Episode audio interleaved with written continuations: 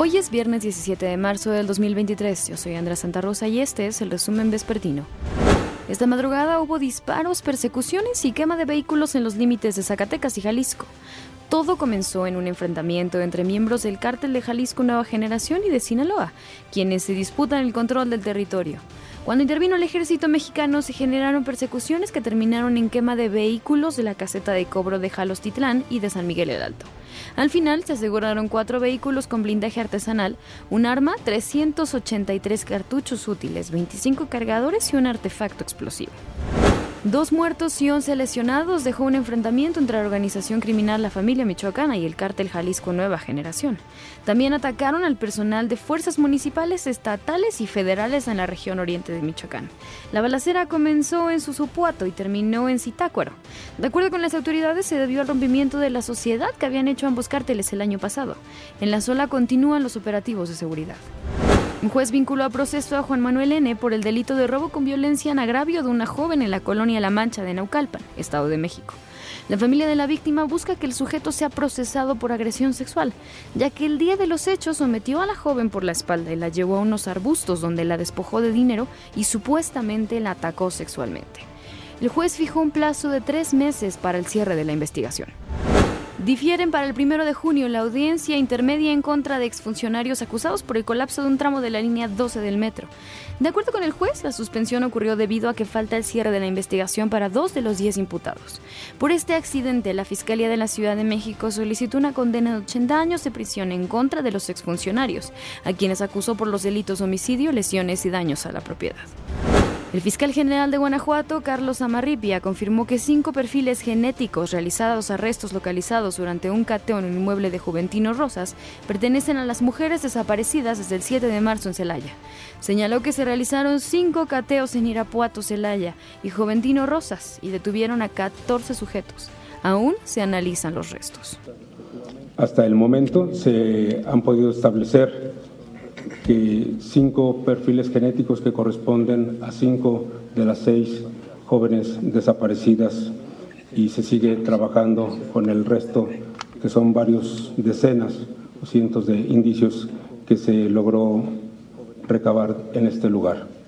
En resumen, tenemos 14 personas detenidas con la ejecución de cinco cateos ocho vehículos de motor asegurados, todos ellos intervinieron de una u otra forma también, o bien en la privación de la libertad, o bien en la participación eh, de algunos otros ilícitos. 23 armas de fuego largas y cortas, varios miles de dosis de droga, explosivos, 16 chalecos tácticos, varios cientos de cartuchos y cargadores, equipos de telefonía y dinero en efectivo.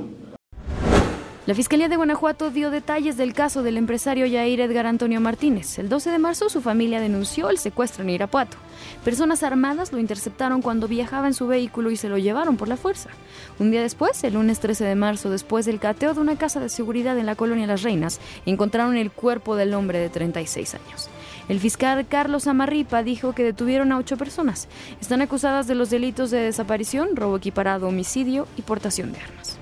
Supo que eran oriundos de la ciudad de, perdón, del estado de Jalisco, de Guerrero y uno de ellos solamente de Abasolo, quienes luego de ser identificados eh, se logró la detención y una vez eliminadas las fuentes de peligro, el personal pericial aseguró las armas de fuego, los explosivos, diversos chalecos tácticos, cientos de cartuchos útiles, los vehículos de motor, el equipo de telefonía, entre otros indicios. En el lugar también se localizaron restos humanos envueltos en plástico, quienes al ser analizados en los laboratorios respectivos se pudo establecer que correspondían al joven Jair Edgar N. Y en la Ciudad de México la policía echó a andar un operativo para inhibir el robo de autopartes en la colonia Escandón. Y se va a replicar en otras como Legaria San Miguel Chapultepec y la Verónica Anzures.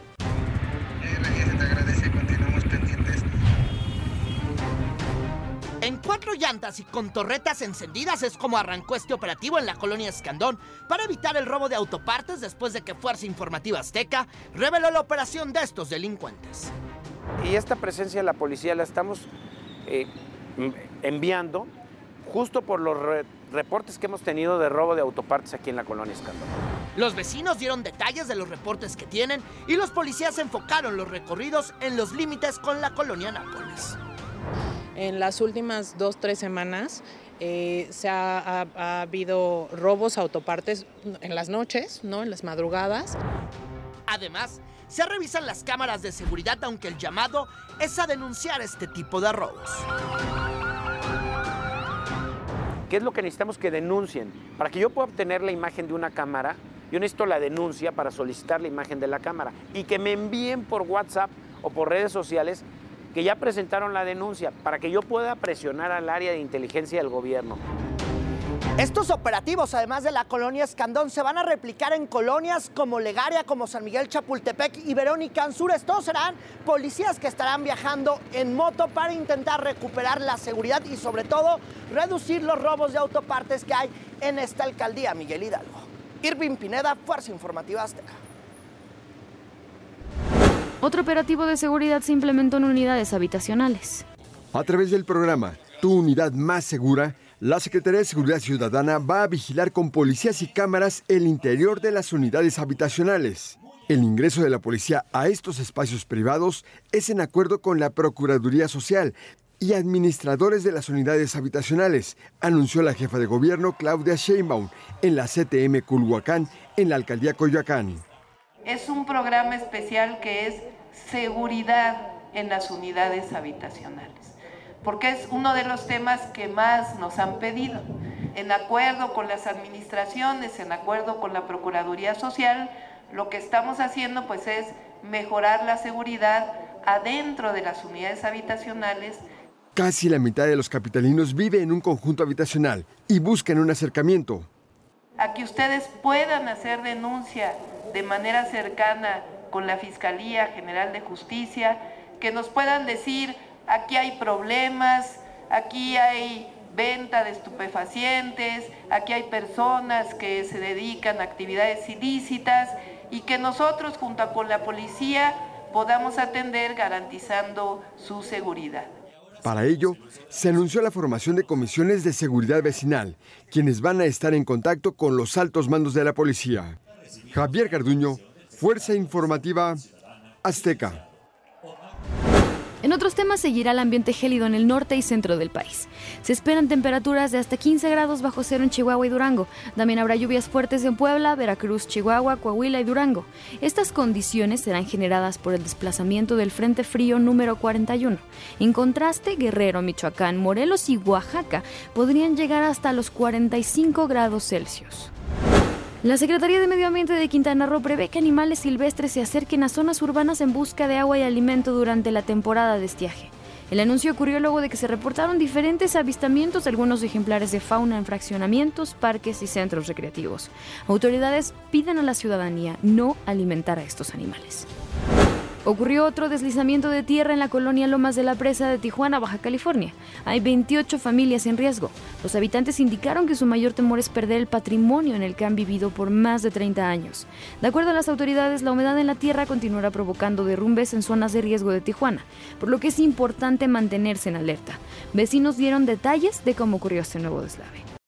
Empezamos a escuchar tronidos y exactamente faltando cinco minutos para las tres se hundió todo lo que ustedes pueden percibir, eh, parte de la calle, siguiendo el talud.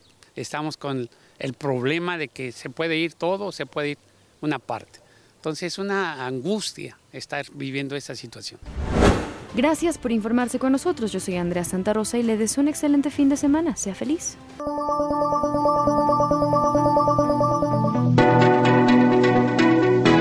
Podcast es presentado por VAS, la super app que te ofrece muchas y nuevas formas de pagar todo lo que quieras con tu celular. Olvídate de las filas y dedícate a lo que más te gusta. Ver tele en vivo, películas, escuchar música, podcast y estar siempre enterado de las noticias más importantes. Todo en un mismo lugar. VAS, la super app con todo.